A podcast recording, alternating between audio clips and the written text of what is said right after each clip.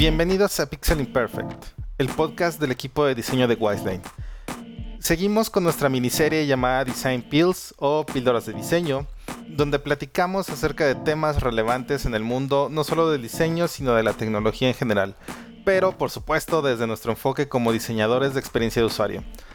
Antes de entrar de lleno al tema de hoy, permítanme saludar una vez más a mi querida Paffer Martínez, quien me parece que en esta ocasión se encuentra en algún lugar con un clima mucho más agradable y benévolo que el que tenemos aquí en el centro y el bajío del país. ¿Cómo estás, Paffer? ¿Dónde andas? Hola, los saludo desde una caribeña playa con mi piña colada. Ay, qué rico. Mi bikini de rayas. qué a gusto, Puffer. Hay un montón de tortugas. No, no, hay tortugas, ok, pero, pero sí, sí estoy en un lugar caribeño. Bueno, pues ya que estás ahí, hay que procurar disfrutarlo lo más que se pueda. En efecto, en efecto. ¿Tú cómo estás, Chris? Muy bien, muchas gracias. Aquí, este, pues la verdad es que aquí en donde estoy, en la ciudad de Guadalajara, para nuestros escuchas que son de Guadalajara, pues últimamente el clima ha estado un poco eh, no sé cómo llamarle, quizá diferente, extraño, o no sé si es algo regular en esta ciudad, pero de repente hace frío, de repente hace calor. Creo que es consecuencia de que pues estamos como en el cambio o en la transición entre otoño e invierno y ya sabes, las temporadas decembrinas y así. Pero en general estoy bien. Qué bueno, esperemos que solo sea la transición entre el otoño y el invierno y no sea algo así como un desastre natural nuevo o algo horrible, porque este 2020 nos puede sorprender con cualquier cosa. Sí, pero Antes de seguir con, el podcast, mire, mire joven, le vengo a traer a usted lo que viene siendo el chisme. ya me pasó. No me digas, ¿qué te pasó? Ya fue el momento, la hora y el lugar en el que Instagram me preguntó si quería enviar un mensaje a Facebook. Wow, continuidad con el episodio anterior, perfecto. ¿Y qué fue lo que hiciste? no, es que se los tenía que platicar porque la, la verdad es que está súper bien. Es como, yo estaba buscando el Instagram de una amiga y me salió también su Facebook. Oh. Entonces yo podía enviárselo solamente a Instagram, podía enviárselo a Facebook o podía enviárselo a los dos.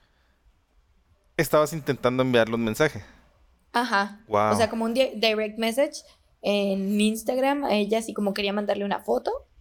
Y como no la encontraba, o sea, le di como, o typeé su nombre, y cuando lo typeé, me sale la opción de ella en Instagram y ella en Facebook.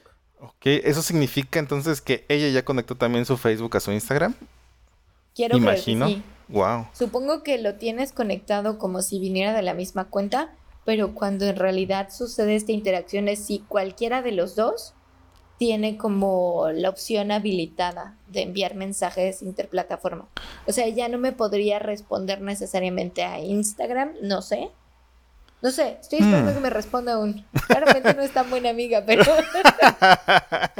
bueno, pues a ver si para el próximo episodio ya nos tienes más de este chisme porque, no sé, me suena que es algo que vamos a repetir en los siguientes episodios y creo que es, es importante darle continuidad, ¿no?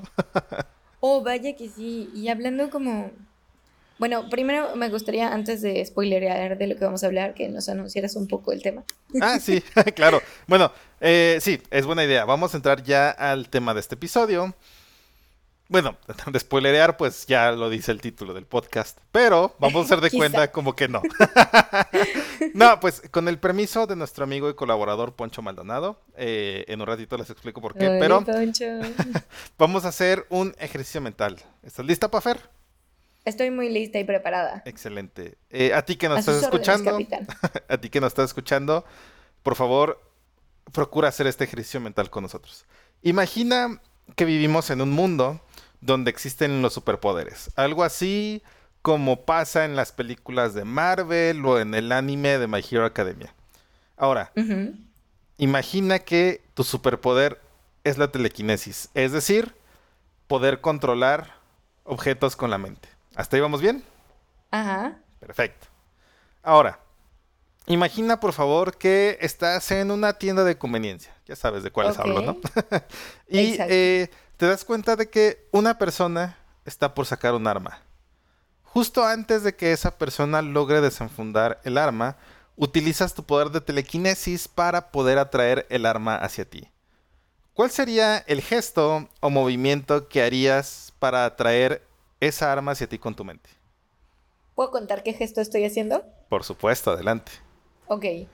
Tengo dos de mis dedos colocados en mis sienes y mi gesto es un gesto pensativo donde estoy tratando como de... ¿Has visto cuando Sheldon eh, en The Big Bang Theory dice que va a explotar con su mente la cabeza de los demás?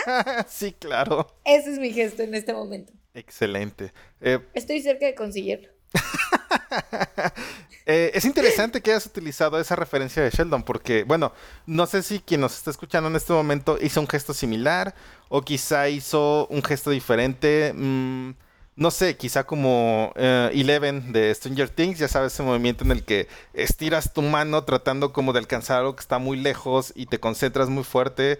Em, es interesante que hayas mencionado eso, eh, o más bien que hayas hecho ese gesto, como, como lo mencionabas, porque bueno, estos paradigmas eh, de interacción pues son inexistentes en la vida real, ¿no? Pero están en nuestros subconscientes. ¿Quién sabe, Cris? Igual y alguien ya, ya controla cosas con la mente. Sí, ¿verdad? Dios mío. Bueno, asumamos que, no existen. Ok. No existen esos gestos. Y entonces. Existen en nuestro subconsciente. Por, no lo sé, sobreexposición al entretenimiento, a la cultura popular. Em, por cualquiera que sea la razón, está en nuestro subconsciente y sabemos, o lo primero que viene a ella es lo que hacemos, ¿verdad? Porque en la vida real, eh, hasta donde sabemos, eso no pasa. Nosotros los diseñadores de experiencia de usuario utilizamos y tomamos en cuenta y deberíamos tomar en cuenta estas referencias y estos elementos que poseemos ya en nuestro subconsciente para eh, diseñar productos y servicios digitales para que la curva de aprendizaje sea más pequeña. Por ejemplo, y un ejemplo muy claro de esto es la realidad virtual. Eh, te voy a decir algo rápido que se me viene a la mente. No sé si ya exista o es altamente probable que esté desarrollo, en desarrollo en estos momentos, pero imagina un juego de realidad virtual de Harry Potter, por decir algo. A pesar de que es altamente probable, aquí sí, no, no estoy asegurando nada, pero es altamente probable que en la vida real jamás hayamos agarrado una varita mágica ya tendríamos una buena idea de cómo hacerlo, de cómo utilizarla, de cómo exactamente. estoy, para los que están escuchando, estoy viendo Puffer cómo está haciendo sus movimientos. y eh, bueno, esto es debido a la gran cantidad de material escrito y audiovisual que existe alrededor de, Harry Potter, ¿verdad? Y que lo almacenamos en el subconsciente. Porque es como todas estas cosas que nos rodean que ya nos hicieron formar un paradigma sobre cómo funciona la magia o cómo funciona lo sobrenatural forman una base de conocimiento en nuestra cabeza sobre cómo debemos interactuar con ese tipo de elementos. Es como si tu cerebro hiciera un, una pre-preparación por si acaso en algún punto, si lo repites infinitamente, llegas a obtener magia o poderes telequinéticos o, volar, ¿no? O sea, como se me viene a la mente e, e, el, el, gesto que hace Superman al volar que es siempre el puño al aire, ¿no? Exacto. Y si me imagino volando, me imagino así. O sea, no me imagino flotando como, como por ejemplo, este paradigma nuevo que es la capa de Doctor Strange, mm. que es como Doctor Strange solo está parado.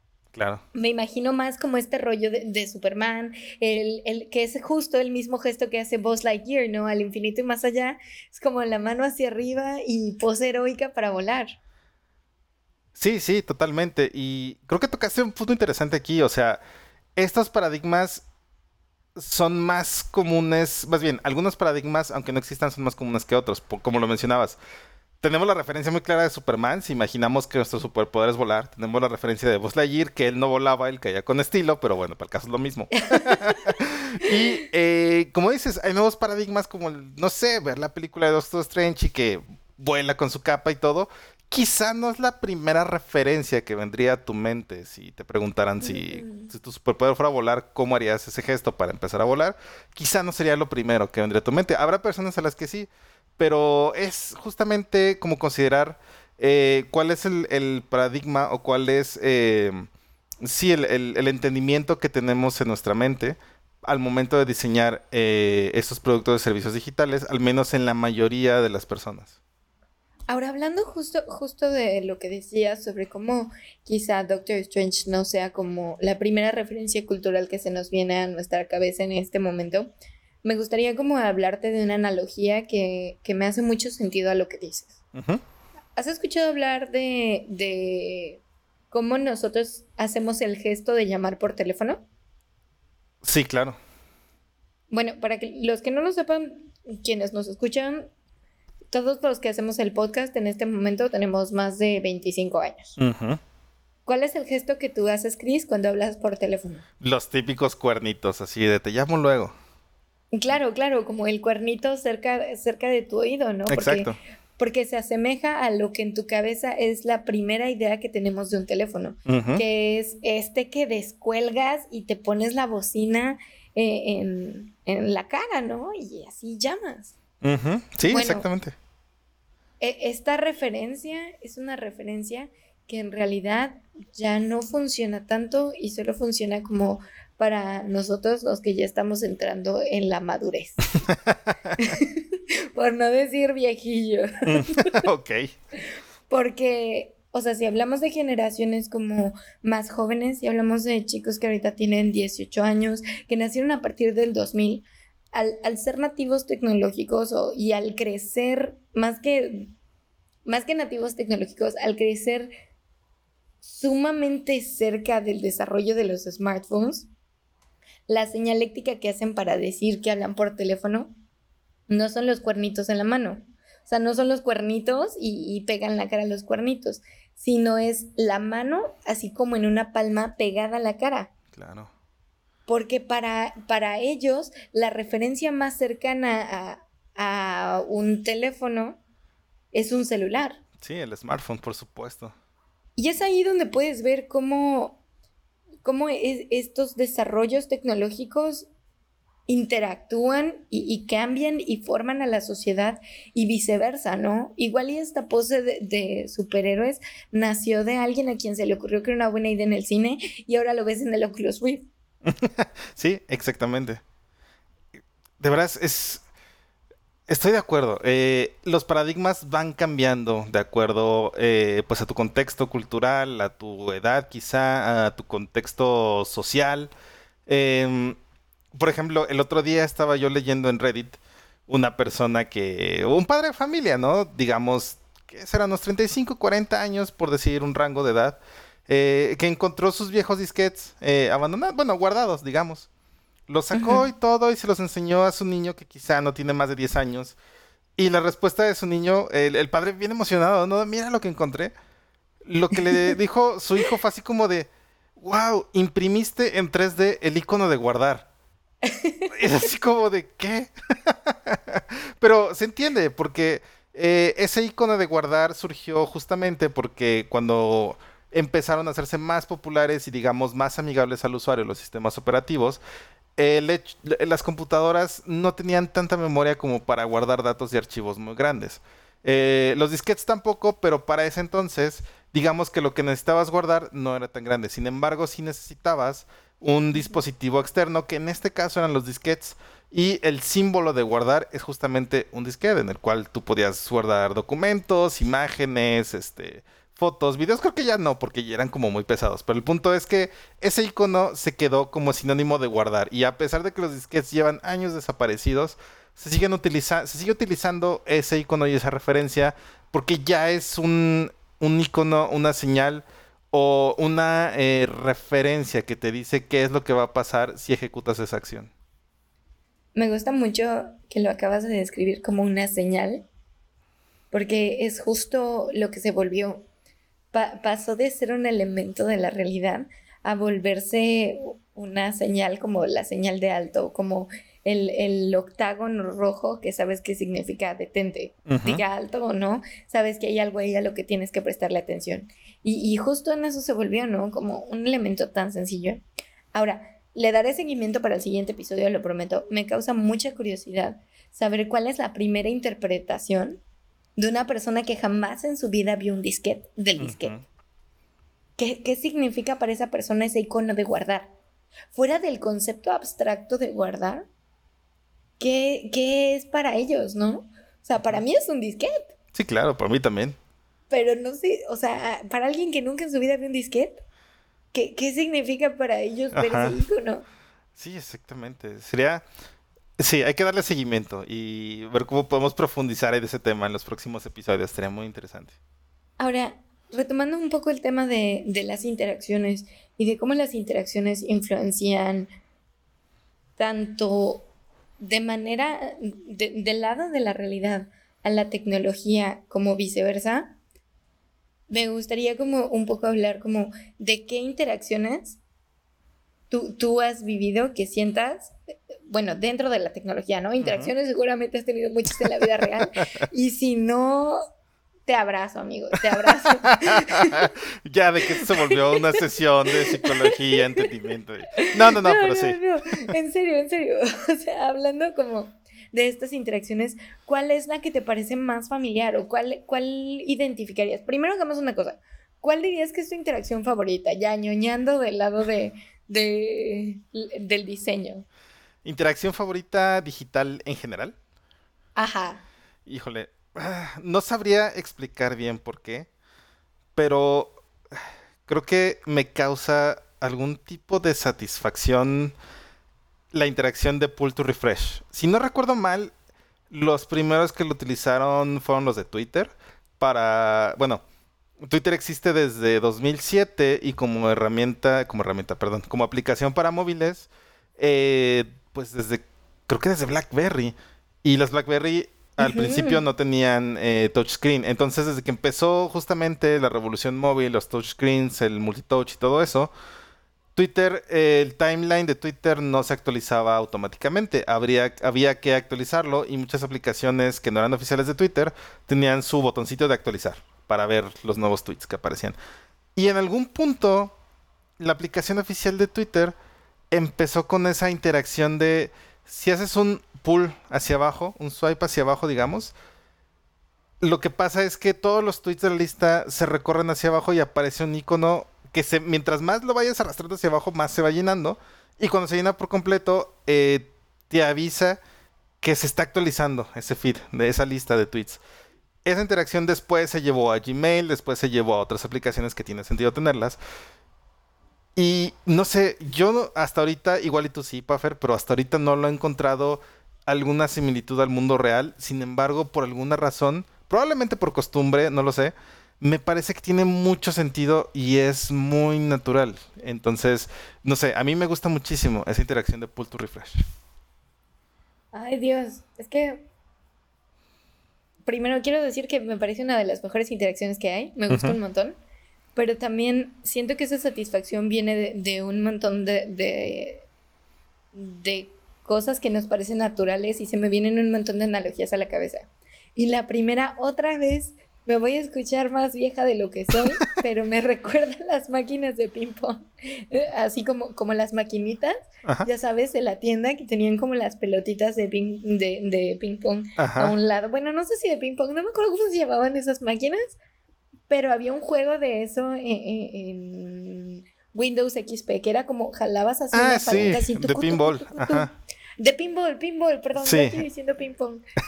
y entonces después de que jalabas esa palanquita, le dabas pa. Y las pelotitas salían volando y tenían que pasar por todo eso. Y, me parece como algo muy similar al mismo sentido de satisfacción, porque era como, ah, sí, por exacto. Fin, ya. Ahora que lo ya mencionas. Está en el juego otra vez, ya está corriendo de nuevo. Es la misma satisfacción de jalar y soltar, tal cual como las máquinas de pinball. Y, es como el mismo... Es, es, la misma retroalimentación la que te da, ¿no? Esa parte donde dices, estoy obteniendo algo nuevo, estoy obteniendo más información, estoy quizá obteniendo la posibilidad de ganarte un premio. Nunca me gané nada, perdón. pero pero es, es eso, ¿no? Por mi parte creo que diría que una de las interacciones que más me causa satisfacción y creo que retoma un poco de lo que decíamos en el episodio anterior es el swipe right y el swipe left. Mm. Que ya sé que me voy a ventilar diciendo esto, pero, o sea, la puedes ver en las aplicaciones de, citas como a la derecha está bien, a la izquierda es descártalo.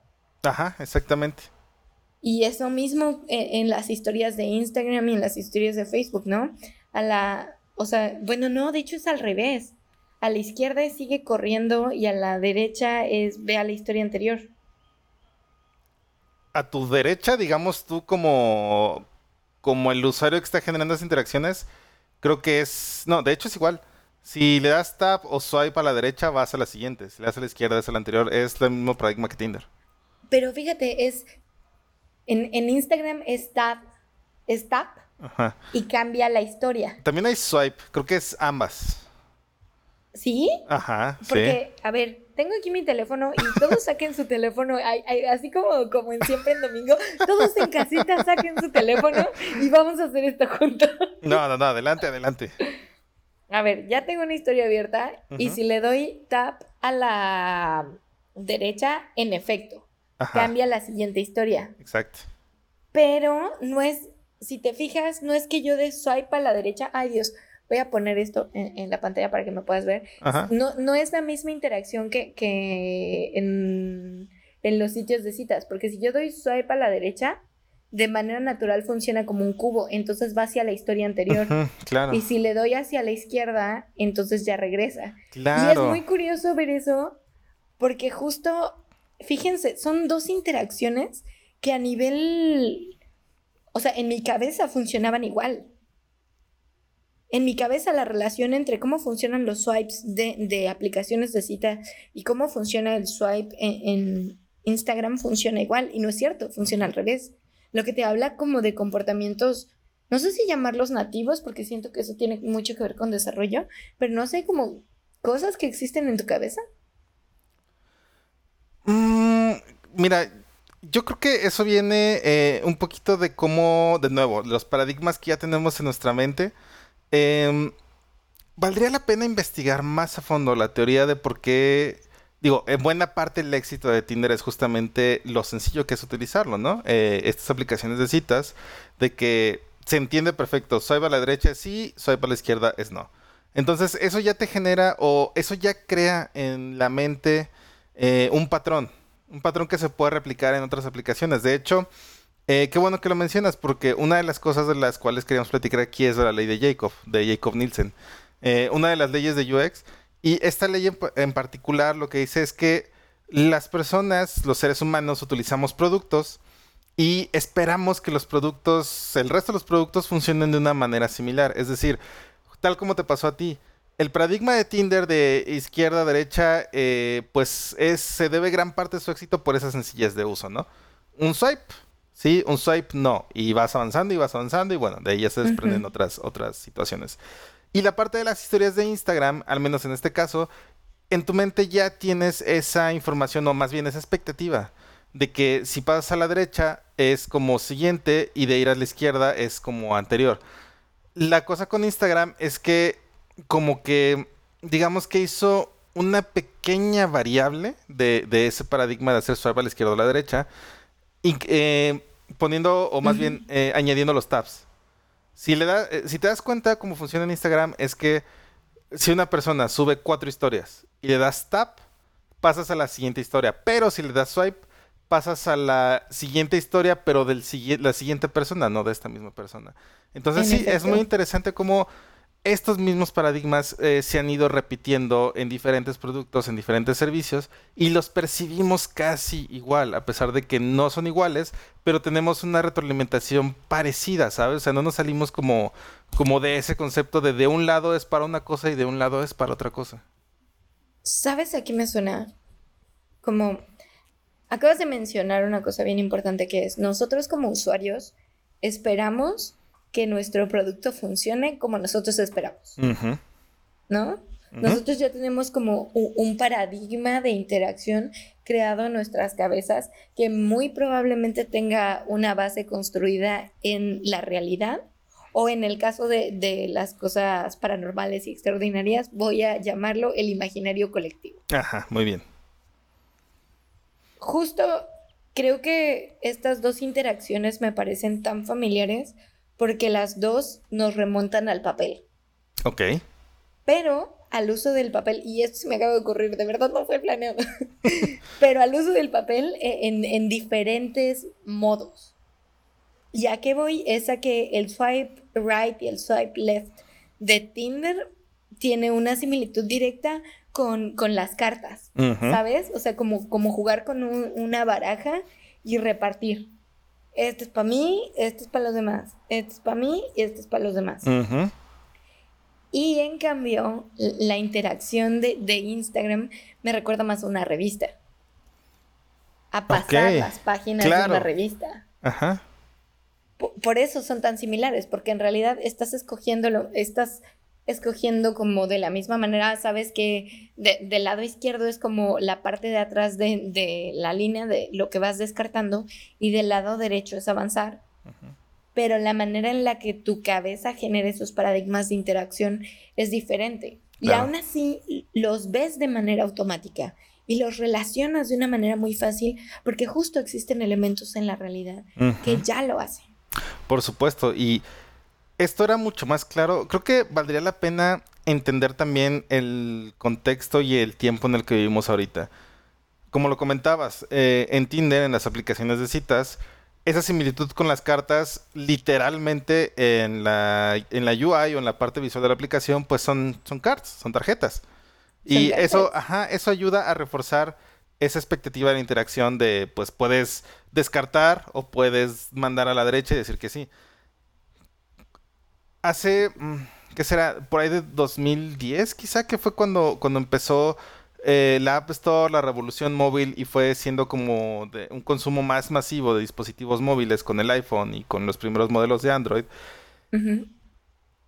El mensaje no era tan claro porque, más bien, el mensaje debía ser un poco más claro el contexto al momento de utilizar los productos digitales. Y literalmente las aplicaciones y servicios digitales utilizaban texturas y elementos de la vida real, lo que se conoce como el esquimorfismo. Por ejemplo, la aplicación de notas del iPhone en ese entonces era literalmente veías un cuaderno en la pantalla, veías la textura, por ejemplo, de la piel de la portada del cuaderno, veías la textura de la hoja, veías los márgenes del cuaderno. Y todo esto era justamente porque, bueno, la idea era eh, tratar de construir un puente entre lo que ya se conoce en la vida real con lo que está pasando en una pantalla. Y eh, esto fue hace 10 años, digamos. Entonces, 10 años después, y creo que es eh, también un, buen punto para empezar a sacar nuestras conclusiones de este episodio.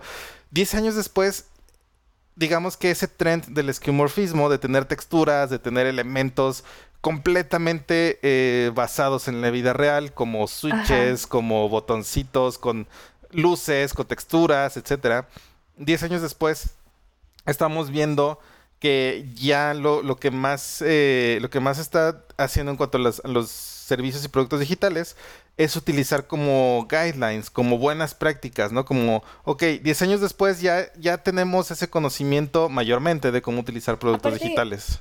Me parece que es muy curioso que hables del, del esqueformismo y de cómo, cómo la tendencia va sucediendo, porque si no mal recuerdo, de ahí nos fuimos como al minimalismo total y vino esta este actualización del iPhone que fue súper controversial y todo el mundo dio. Exacto. Y luego regresamos.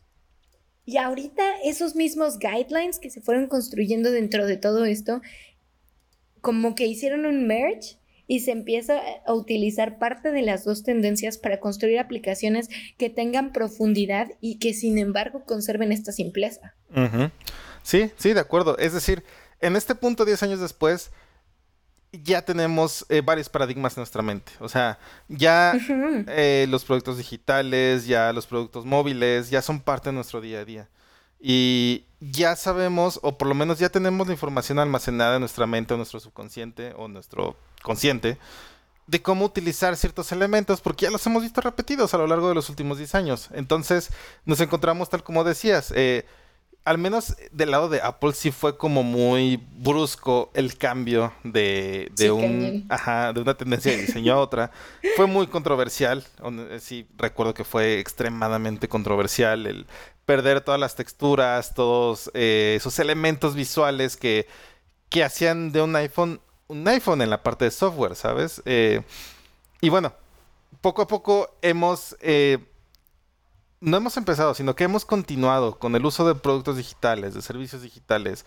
Ya sabemos qué hace un icono con tres líneas, ya sabemos para qué sirve un icono. Ajá, eh, con un, eh, no sé, con un lápiz, por ejemplo. O sea, ya son convenciones universales que sí, se han basado en elementos de la vida real, pero que transportados a, la parte digital, eh, pues ya también tienen su propio significado. Ay, es que acabas de hablar de un punto no, no, me podría pasar horas hablando simplemente, ya sé que es ñoñar un montón, pero del menú de hamburguesa.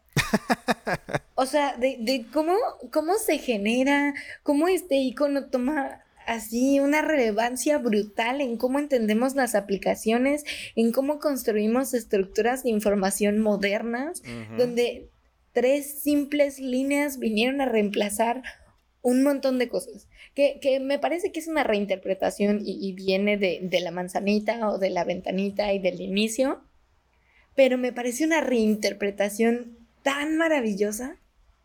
Y, sobre todo cuando este icono viene acompañado de una microinteracción donde desaparece la línea del medio y se cruzan las dos y, y, el mismo icono que te abrió la información te da el elemento para cerrarla de nuevo, me parece tan maravilloso. Sí, sí, sí, estoy completamente de acuerdo. Um, Puffer, ¿qué conclusión sacas de este tema, de estos episodios, eh, perdón, de este episodio? Yo diría... Ay, es que es bien complicado entender como, como diseñador cómo tu realidad influencia lo que estás poniendo en una pantalla. Y es un compromiso bien importante porque e, ese, así, al vato al que se le ocurrió, yo sigo clavada en el icono de hamburguesas, pero al vato al que se le ocurrió, y si ponemos tres líneas aquí, cambió, cambió un paradigma bien importante en cómo comunicamos información, ¿no? Y esto pasa todo el tiempo. ¿Cuáles son, como diseñadores, quizá nuestra tarea, porque en, este, en estos episodios siempre damos una lección al final del día, como diseñadores sería quizá muy importante racionalizar y profundizar un poco más de dónde vienen estas interacciones que nosotros escogemos. Claro. Poner en los multimedios. Sí, estoy completamente de acuerdo. Y también quizá tener en mente que, bueno, como lo platicábamos hace unos minutos, el mundo en el cual vivimos hace 10 años no es el mismo de ahora. Hay que considerar no solo cómo va evolucionando la tecnología, cómo van cambiando los productos y servicios, sino también utilizar a nuestro favor los paradigmas que ya tenemos en nuestra mente, aunque no existan en la vida real, como lo comentábamos al principio del episodio. Por mi parte, bueno, yo creo que eh, de entrada la brecha entre lo digital y lo real es cada vez más corta. Eh. creo que la tendencia... Sí, creo que la tendencia es que eventualmente desaparezca. Digo, esto yo espero, de verdad deseo de todo corazón. Sí, que no signifique que vayamos a vivir en un futuro como el de la película de Wally, donde todo lo hagamos a través de una pantalla, sino eh, al contrario, que las herramientas, los productos y los servicios digitales puedan ser todavía más una extensión, eh, pues cada vez más natural de nosotros como personas, como humanos, que ciertos paradigmas puedan seguir siendo replicados de un lado a otro, no solo de la vida real a la vida digital, sino al, revés de lo digital, ajá, de lo digital a lo real y que esto permita que cada vez haya más accesibilidad a la tecnología, sin importar el contexto económico, educativo, social o cultural. De verdad, espero que eso pase. Estoy... Es que este episodio me ha dejado en shock muchas veces. Creo que sí. E, es, un, gran deseo y, y, un gran esfuerzo colectivo pensar en que la tecnología nos ayudará a democratizar muchas cosas como el acceso a la información y, eh, oportunidades de trabajo, oportunidades sociales, recursos, en cantidad. Sí. Por lo pronto, Chris, y para seguir en, un próximo episodio con, con, este tipo de conversaciones tan interesantes, ¿dónde nos pueden encontrar y dónde nos pueden escuchar? Muy bien, pues escríbanos a nuestro Twitter, arroba Design. Nos encuentran también en Instagram, arroba Design. En Facebook también estamos como Wiseline Design. Eh, por favor escríbanos, díganos cuáles son sus, interacciones favoritas, eh, qué opinan de, por ejemplo, de la realidad virtual, de cómo estos paradigmas se están volviendo cada vez más reales, por decirlo de alguna manera, en los productos y servicios digitales. ¿Qué otros paradigmas se les ocurren o cuál es su pensamiento en general acerca de las interacciones digitales en la vida real y viceversa? Cuéntenos cuáles son sus interacciones favoritas, cuéntenos hasta su sabor de helado favorito, porque nos encanta escucharlos y, sobre todo saber que, que, que, hay más comunidad allá afuera y que podemos platicar un poco más al respecto. Así es, este es un espacio de colaboración, es un espacio en el cual eh, queremos escucharnos, queremos obtener retroalimentación, así que cualquier comentario, por favor, háganoslo llegar a nuestras redes sociales. Eh, también les pedimos si tienen fotos de perritos, por favor las manden a nuestras redes sociales. Nuestros compañeros de social media van a estar felices de recibirlos. Fotos de gatitos y de perritos, por favor. Pero bueno, esto ha sido el episodio de hoy. Eh, muchas gracias, Puffer. Sigue disfrutando mucho de ese paraíso caribeño, donde sea que estés ahorita. gracias a ti, Chris. Comete una torta ahogada por mí. Muy bien, pues muchísimas gracias, Puffer. Muchas gracias por escucharnos. Eh, nos escuchamos en el próximo episodio. Y adiós, Puffer. Bye. Adiós. No se pierdan la serie de Manu y Poncho. Oh, cierto. Bye.